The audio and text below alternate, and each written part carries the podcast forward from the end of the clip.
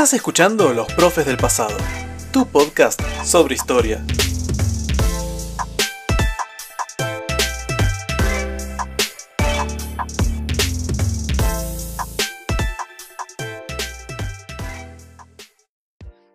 Buenos días amigos y amigas de la historia, ¿cómo están? Le damos la bienvenida a este nuevo episodio de Los Profes del Pasado.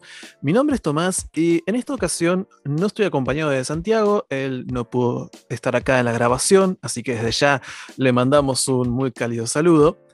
Pero sí estoy acompañado de una invitada muy especial, ¿sí? que nos va a estar acompañando justamente en esta nueva emisión. Así que, Janet, te damos la bienvenida ¿Cómo estás? ¿Qué tal, Tomás? Muchas gracias. Eh, estoy muy bien, la verdad, y muy contenta porque me hayan invitado a participar del podcast. Más contentos estamos nosotros de que estés acá, así que te agradecemos y esperamos que puedas pasar un buen rato junto con nosotros y con los oyentes. Así que, Janet, vas a estar acá con nosotros porque te especializas en una rama que para este programa va a ser muy interesante, ¿no? ¿Querés contarnos un poquito de lo que estudias, de lo que haces? Bueno, les cuento un poquito. Yo soy estudiante eh, del profesorado de biología. Eh, también me gusta muchísimo la química. Soy muy, muy apasionada por la química. Y la verdad es que me llamó la atención y me encantó eh, esta idea de poder interrelacionar un poco dos áreas que parece que están muy desconectadas entre sí, pero que en realidad no lo están. Así que bueno, la verdad que me encanta la idea de poder participar eh, y la verdad que me gusta mucho pensar también de que em, sería muy lindo, y es muy lindo en sí en el aula, poder trabajar este tipo de integración entre historia y química, por ejemplo, o historia y biología, porque de alguna manera ayuda a ver las cosas de una manera más, más integrada, ¿no? Y la verdad que es muy, muy interesante y está muy bueno poder asociar por ahí determinados contenidos ¿no? en el área de, las ciencias exactas con otras cuestiones que tienen que ver con hechos particulares o procesos históricos que se han ido llevando a cabo que la verdad que, bueno, resulta muy, muy interesante, ¿no?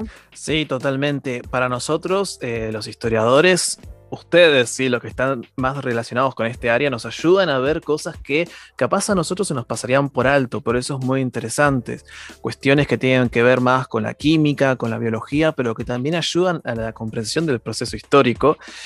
Es algo que es bastante interesante, algunas relaciones que también que se están haciendo ahora a nivel científico son bastante novedosas y nosotros queríamos difundir un poco eso con un tema que es bastante especial, que es lo que nos está juntando el día de hoy, que es justamente cómo trabajaban los egipcios lo que hoy conocemos como la química. Porque sí, estamos hablando de una de las civilizaciones más antiguas que ya en ese tiempo estaban empezando a emplear algunos métodos, ¿sí? algunas fórmulas, recetas, después Janet nos va a aclarar un poco eso, que son la base de lo que hoy conocemos como la química.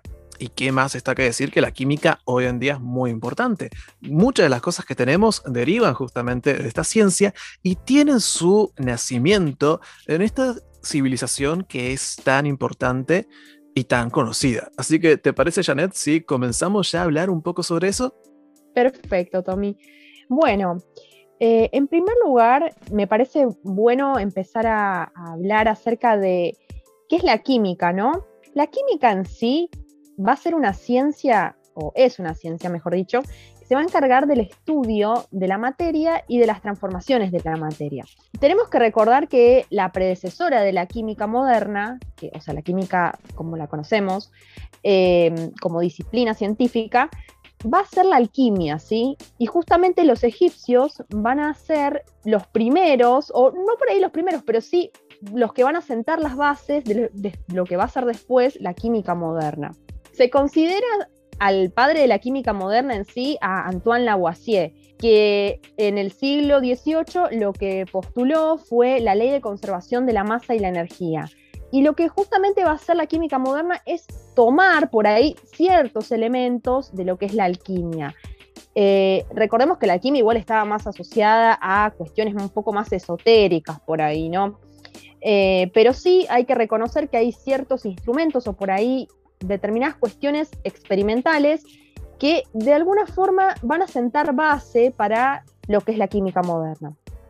Bueno, eh, en el caso este, que vamos a hablar de los egipcios, también tenemos que pensar que las prácticas cosmetológicas, por ejemplo, y metalúrgicas, también hacen como de preludio de ciertos procesos químicos que se van a llevar a cabo posteriormente con la evolución de esta disciplina, ¿no? Bueno, y una de las cuestiones que, también hay que remarcar es que a lo largo de la historia, ¿sí? Eh, la química ha servido para resolver eh, cuestiones eh, que han sido muy, muy importantes. Por ejemplo, el caso de la identificación de los cuerpos de la familia Romanov, muy, muy importante para la historia.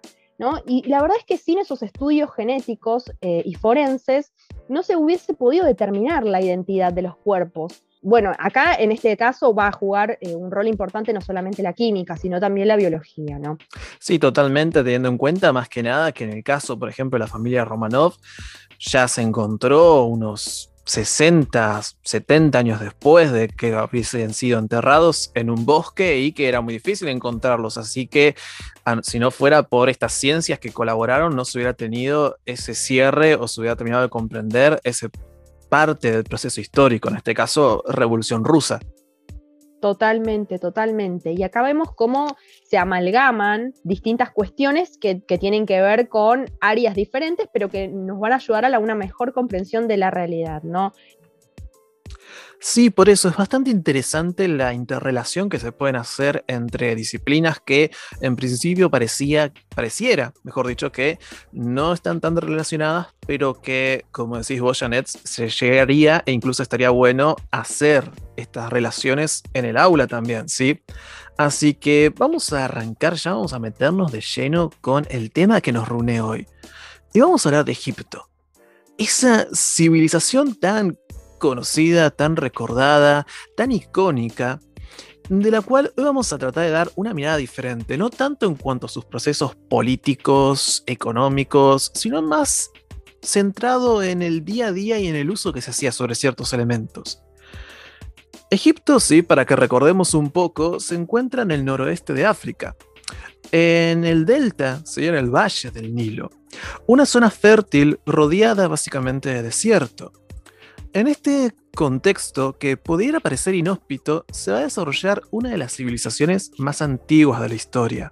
Ya en el 3400 a.C., empieza la historia de esta civilización que va a durar 3.000 años y 30 dinastías. Una gran cantidad de reyes y reinas van a ir pasando y se van a ir sucediendo a lo largo de diferentes momentos en diferentes contextos.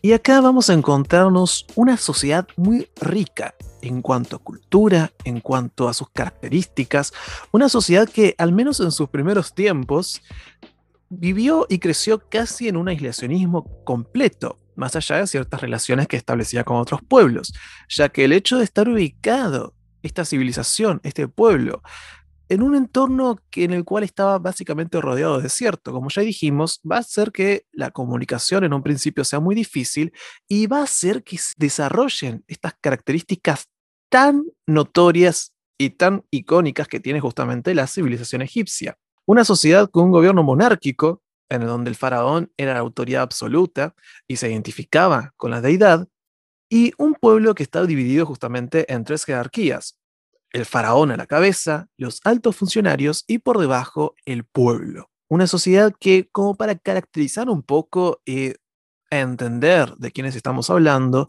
basaba justamente su, eh, agricultura, sí, su, modo de subsistencia en lo que era los escasos recursos que tenían del río Nilo. No vamos a entrar ahora en una caracterización más detallada ¿sí? de lo que es Egipto, pero sí quedarnos con algunas ideas claves.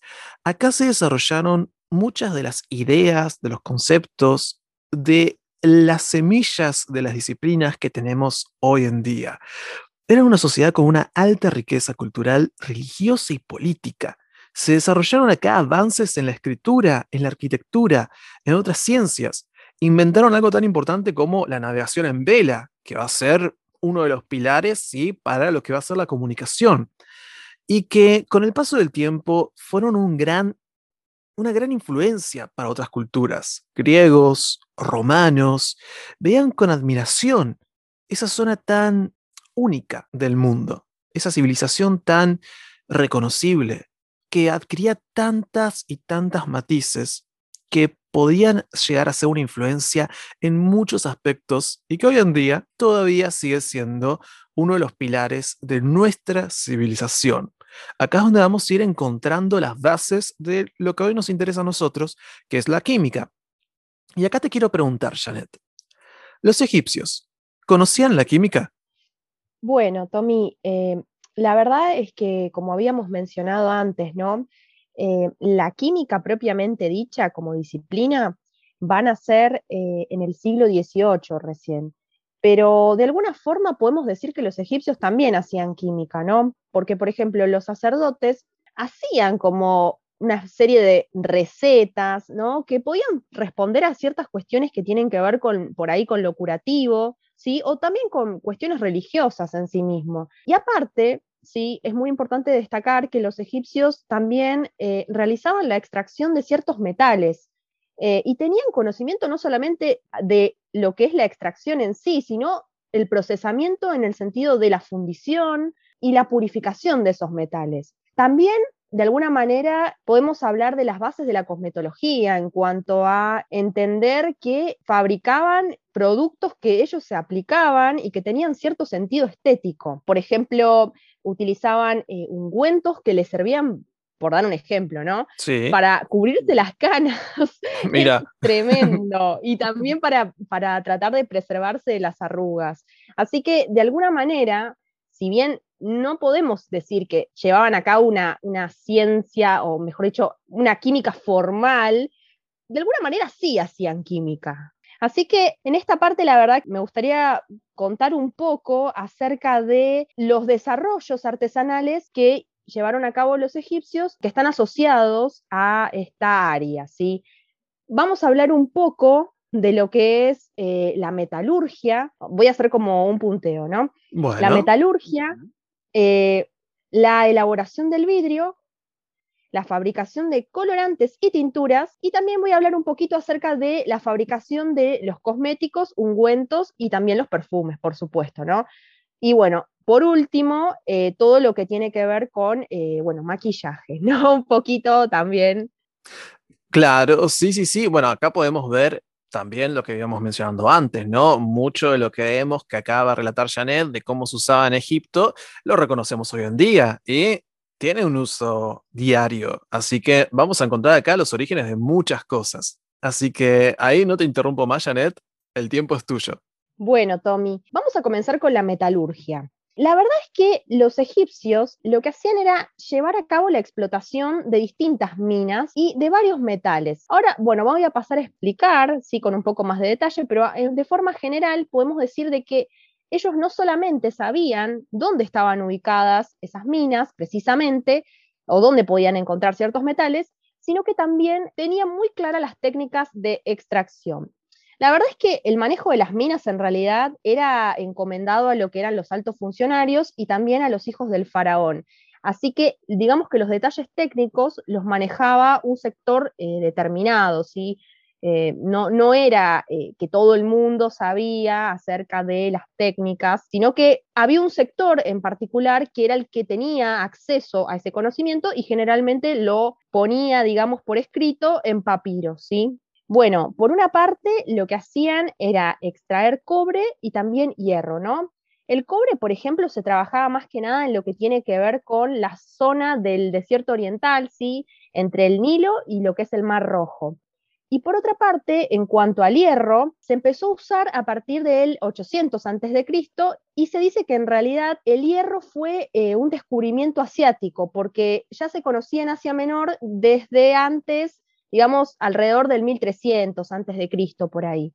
Sí, aparte hay que tener en cuenta ahí que este, el uso sí, de la metalurgia, sumo capaz este dato, tiene que ver con muchas cuestiones que para la época eran importantes, ¿no? Porque mm, no solamente tenía que ver capaz a veces con un uso ornamental, que sí que existen, hay muchos registros sobre eso, sino también con un uso militar, ¿sí? Las armas de la época se usaban en base a metales, este, igual que, que otros este, elementos militares. escudos en algunos casos, sí, en algunos casos también armaduras, carruajes, así que era como que un uso bastante difundido. Totalmente, Tommy, totalmente. Aparte que em, hay que pensar también de que el filo de las espadas ¿sí? se templaba con, eh, por ejemplo, con una mezcla de cobre y bronce, ¿sí? tal cual como decís vos, tenía, eh, digamos, usos que estaban asociados a lo militar y no tanto a la decoración en sí misma, ¿no? ni tampoco a lo religioso ni lo simbólico. En el caso del hierro, la verdad es que se oxida muy rápido y bueno, o sea, es una de las causas por, la que, por las que también sucedía esto, ¿no? Una de las herramientas de hierro más conocidas pertenece a lo que es la mampostería de la Gran Pirámide de Khufu, que data del 2900 a.C. Lo que pasó es que analizaron ¿sí? estas herramientas y descubrieron algo muy interesante, que no solamente estaban compuestas por hierro, sino que tenían también carbono. Por lo tanto, estamos hablando de lo que, digamos, esto sugiere de que podrían estar formadas por acero, ¿sí? O sea, el acero en sí es una aleación de lo que es el carbono con el hierro, ¿sí? Así que eh, es muy interesante eh, eh, también este dato. Otro metal, sí, que se encontró en tumbas fue el plomo, y también quiero hacer mención del oro, ¿sí? Recordemos que hay una palabra egipcia que es nup, que eh, es la palabra para denotar lo que es el oro, ¿sí? Y de ahí va a venir el nombre de Nubia. La verdad es que en Egipto había mucho oro que se importaba eh, y había oro que se recibía como tributo y oro que lo obtenían en, en, las contiendas, ¿no? Pero la verdad es que los egipcios tenían minas muy productivas de oro y esas minas estaban ubicadas en los valles del desierto del este del Nilo, ¿sí? Si vemos las tumbas y lo, digamos, los elementos que se encuentran decorativos adentro, nos vamos a encontrar con que había un montón de reliquias, por decir así, de, hechas en oro, ¿no? Sí, aparte que acá ya entramos más con un uso que es a diferencia de otros metales, el oro es mucho más ornamental, ¿sí? Cuántas estatuillas, cuántos sarcófagos, ¿sí? Se pueden encontrar ahí con un uso del oro. Y acá también entra en juego muy interesante, que justamente esto que hablábamos antes del aislacionismo de Egipto en cuanto a su posición geográfica, de que ciertos recursos no los encontraba dentro de su territorio y de acá que tuvieran actividad comercial tan importante. Está bien que después se expandió territorialmente a otras zonas, pero en un principio sí, y durante toda su historia, el tema del comercio, ya sea por el mar o ya sea por vías terrestres también en algún otro caso, tenía una importancia bastante grande. Acá con el tema del oro lo vemos de una manera muy clara. Totalmente, Tommy, totalmente. La verdad que es muy increíble eh, lo que sucedía con el oro, ¿no? Bueno, ahora voy a hablar de la fabricación del vidrio. Eh, la verdad es que el vidrio casi seguro fue inventado por los egipcios y no por los fenicios. Capaz que en esta discutimos o no. Y hay mucho debate ahí historiográfico sobre eso, así que podemos ahí dejarlo un poco en la duda. Ya en algún momento capaz se terminará dilucidando este aspecto. La verdad es que es muy interesante y, bueno, en este punto también es muy interesante cómo, cómo confluyen ¿no? Eh, distintas, las distintas disciplinas. Eh, bueno, siguiendo con el tema, eh, se han encontrado, sí, también cántaros y ornamentos en tumbas que también estaban hechos en vidrio. Hay ciertas pinturas que se han descubierto que presentan una descripción acerca de lo que es el proceso del soplado del vidrio. La verdad que en cuanto a esto hay mucha controversia porque no se sabe muy, muy bien el origen, ¿no? Es decir, estas pinturas generan una serie de cuestionamientos porque eh, este proceso está eh, asociado a, otros, eh, a otras civilizaciones por ahí, no a la civilización egipcia. Pero la verdad es que estas pinturas eh, generan cierta, cierto debate, cierta duda al respecto del mismo. También se encontraron restos de hornos de vidrio y por lo general el vidrio en sí se usaba para crear varas, jarros e incluso joyas artificiales. Perlas de vidrio. Bueno, respecto a la fabricación, lo que hacían, por ejemplo, era cubrir un molde de arcilla con el vidrio y luego le sacaban la arcilla, entonces quedaba, digamos, el producto. Por otra parte, los vidrios se coloreaban y se decoraban también. Respecto a la composición de los mismos, era, estaban formados por óxido de sodio y óxido de calcio, con una proporción menor de óxido de calcio, ¿sí? que la de los vidrios modernos. Bueno, ahora vamos a hablar en cuanto a lo que son los colorantes, ¿sí? Y también un poco asociado a lo que es el ropaje, o sea, la ropa, la vestimenta. Eh, la verdad que el ropaje de las momias eh, nos da una idea acerca de las habilidades grandiosas que tenían los tejedores y también nos va a dar un poco de información acerca del teñido de las telas. Lo mismo pasa con eh, las paredes de las tumbas y los templos que estaban pintadas porque nos van a aportar información acerca de los pigmentos que se utilizaban para lograr esos colores en las pinturas, ¿no?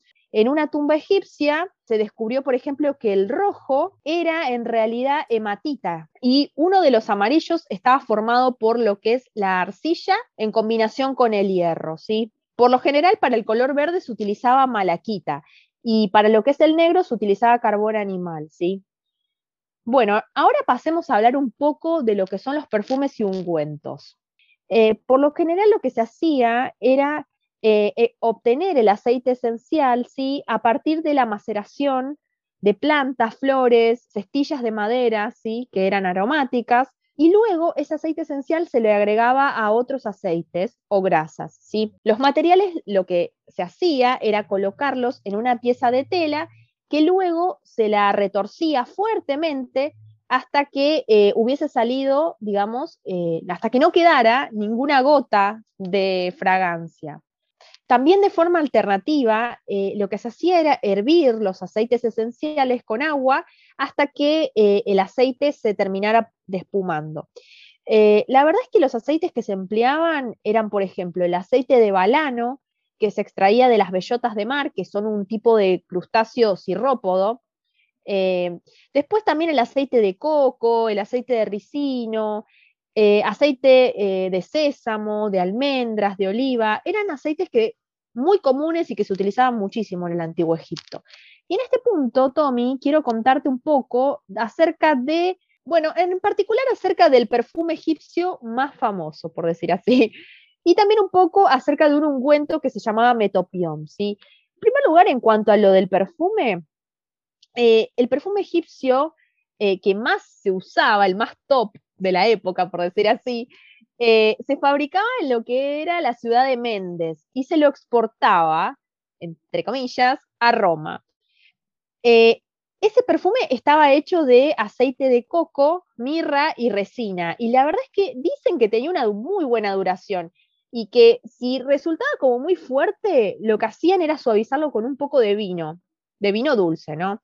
La verdad que en, estos procesos, sí, de fabricación de, fragancias y eso, es muy importante respetar el orden, sí, porque el último, que, eh, el último ingrediente que se agregara, o que se agrega, mejor dicho, eh, es a veces el que imparte ese aroma como dominante, ¿no?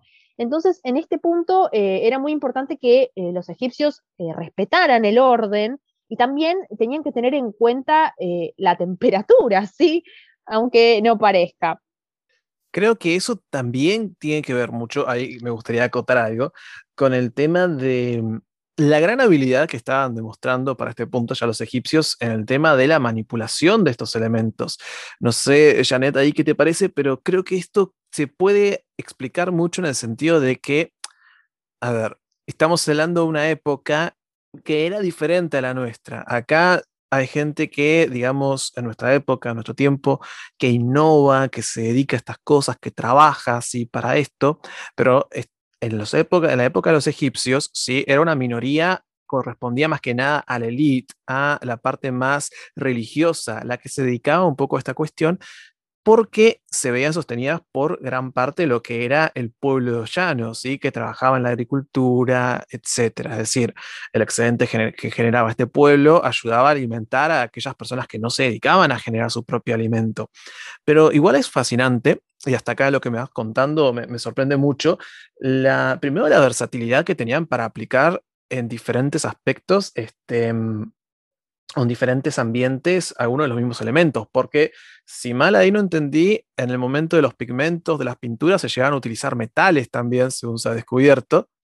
Y el uso, sí, también de otras técnicas como para el uso del vidrio o también para, a ver, crear perfumes, sí, que a veces uno se pasa por alto estas cuestiones en la historia. Estamos hablando de hace unos 3.000 años atrás y ya en esta época existían los perfumes, se exportaban, había todo un mercado. Es decir, el modo de vida nuestro a veces hay que extrapolarlo, sí, y pensar que, si bien con sus prácticas diferencias, obviamente, también la gente de ese punto tenía elementos que comparten con nuestra realidad muchos años después. Sí, Tommy, la verdad que es, sorprendente pensarlo de esta manera. Todos somos egipcios en el fondo. la verdad que es totalmente cierto, ¿no? Eh, es increíble cómo eh, elementos que por ahí para nosotros, hoy por hoy, eh, son, uno dice, bueno, son de, de, nuestra cultura, no, en realidad tienen bases en, otras culturas de la antigüedad, ¿no? Sí, un origen muy antiguo, la verdad.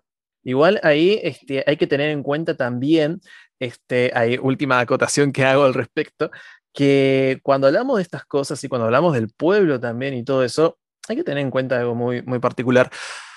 Quienes hacían las pinturas, quienes hacían las representaciones o marcaban cómo iban a ser, ¿sí? esos jeroglíficos, textos o arte que nosotros conocemos hoy de Egipto, tenía que ver más que nada con la elite, ¿sí? que era quienes mandaban hacer estas representaciones. Es decir, cuando vemos todo esto, tenemos que pensar que estamos viendo el punto de vista de la elite, incluso cuando son pinturas que representan momentos de la vida, ¿sí? O, o, elementos que usaban las clases más bajas. Todo esto lo representaba la elite, así que nosotros tenemos una visión también que es un poco parcial, porque lo vemos del punto de vista que lo, lo veían justamente este, los nobles, etcétera, que capaz a veces tenían una mirada sobre el pueblo que podía ser un poco estigmatizante o lo veían como, digamos, una clase más baja, ¿sí? en diferentes sentidos. Así que cuando hablamos, sí, de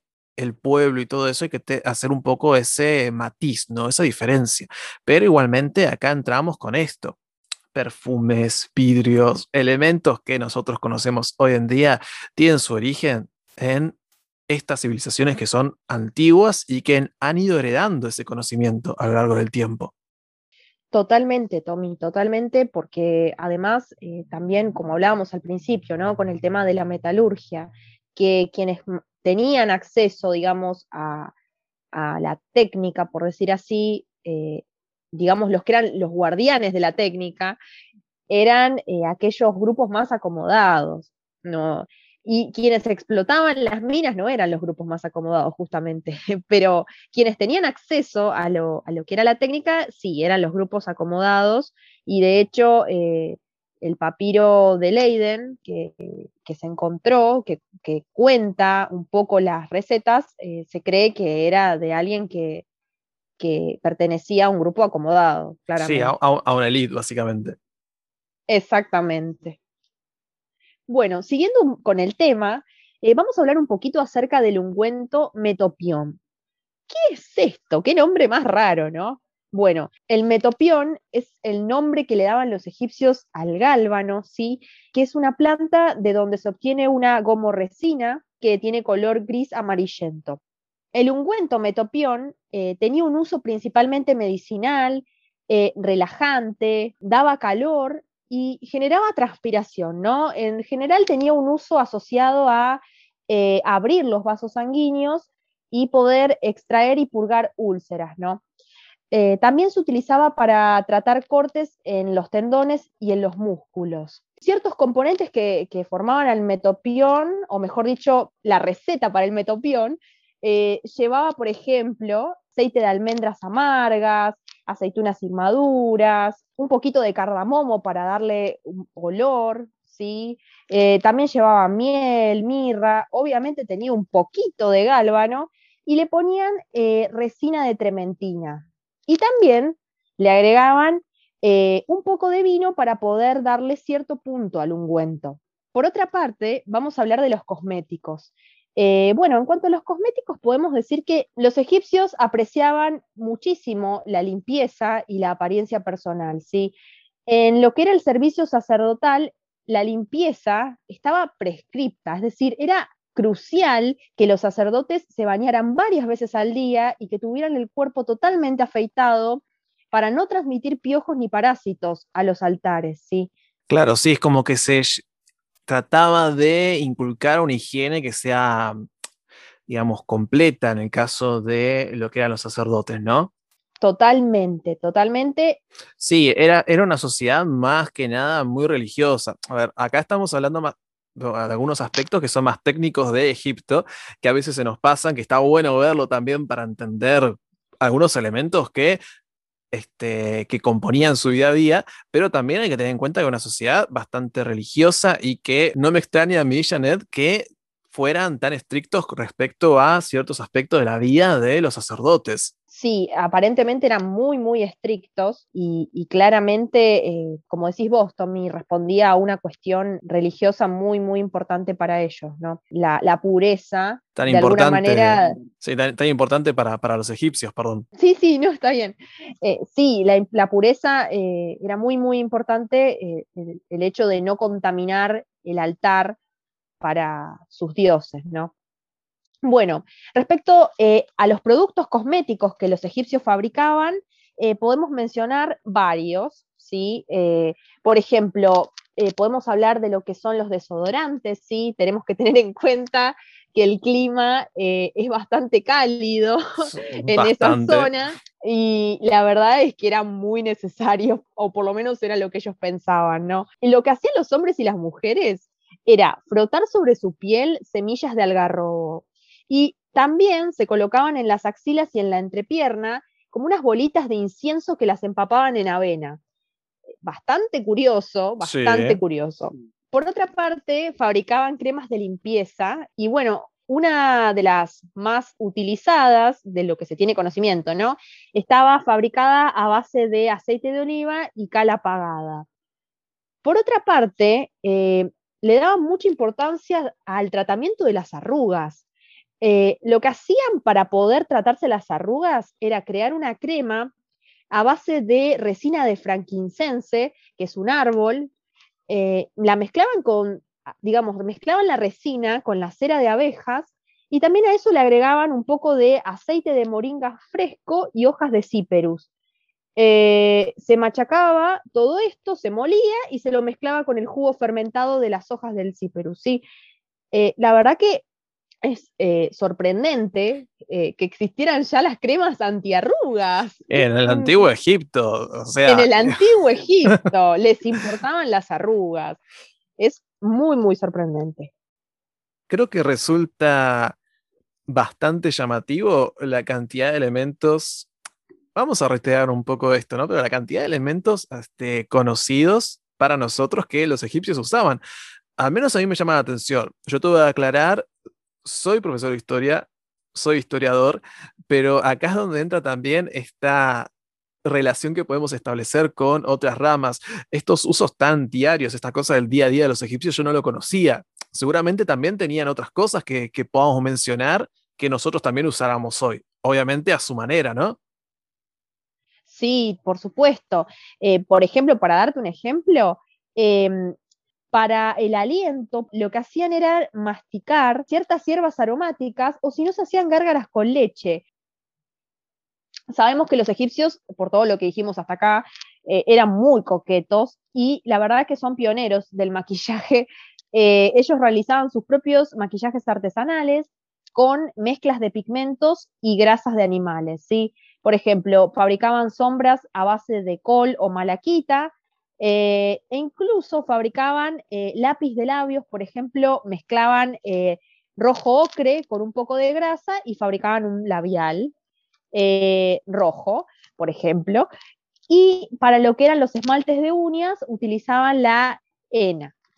Bueno, acá la verdad que tocamos bastantes temas. Yo había mucho de esto que no lo sabía, así que te agradezco, Janet, este, por, comentarlo, porque la verdad desodorante, este, tintura para el pelo. En los egipcios yo no me lo imaginaba. Me conozco las dinastías, conozco los periodos, las transiciones políticas, económicas, pero esto, la verdad que sobre eso no conocía y me pareció curioso, también importante rescatar esos aspectos del día a día sobre una civilización que es tan conocida.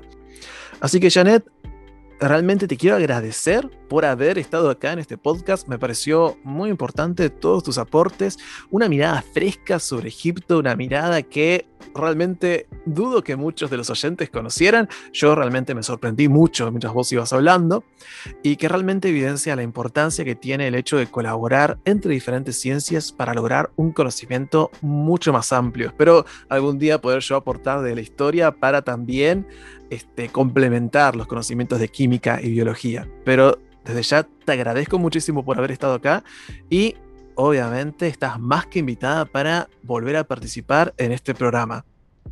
Muchas gracias, Tommy. La verdad que me encantó grabar este podcast eh, con vos y espero que pronto podamos volver a grabar otro. Eh, y bueno, ya veremos qué, qué tema se podrá elegir. Muchas gracias nuevamente. Y también gracias a Santiago por, por el espacio. Totalmente, no nos olvidemos de Santi. Nuevamente le mandamos acá un saludo y bueno, desde, acá, Janet, te saludo a vos y los saludo a todos ustedes, querida audiencia. Nos vemos en el próximo episodio. Chao.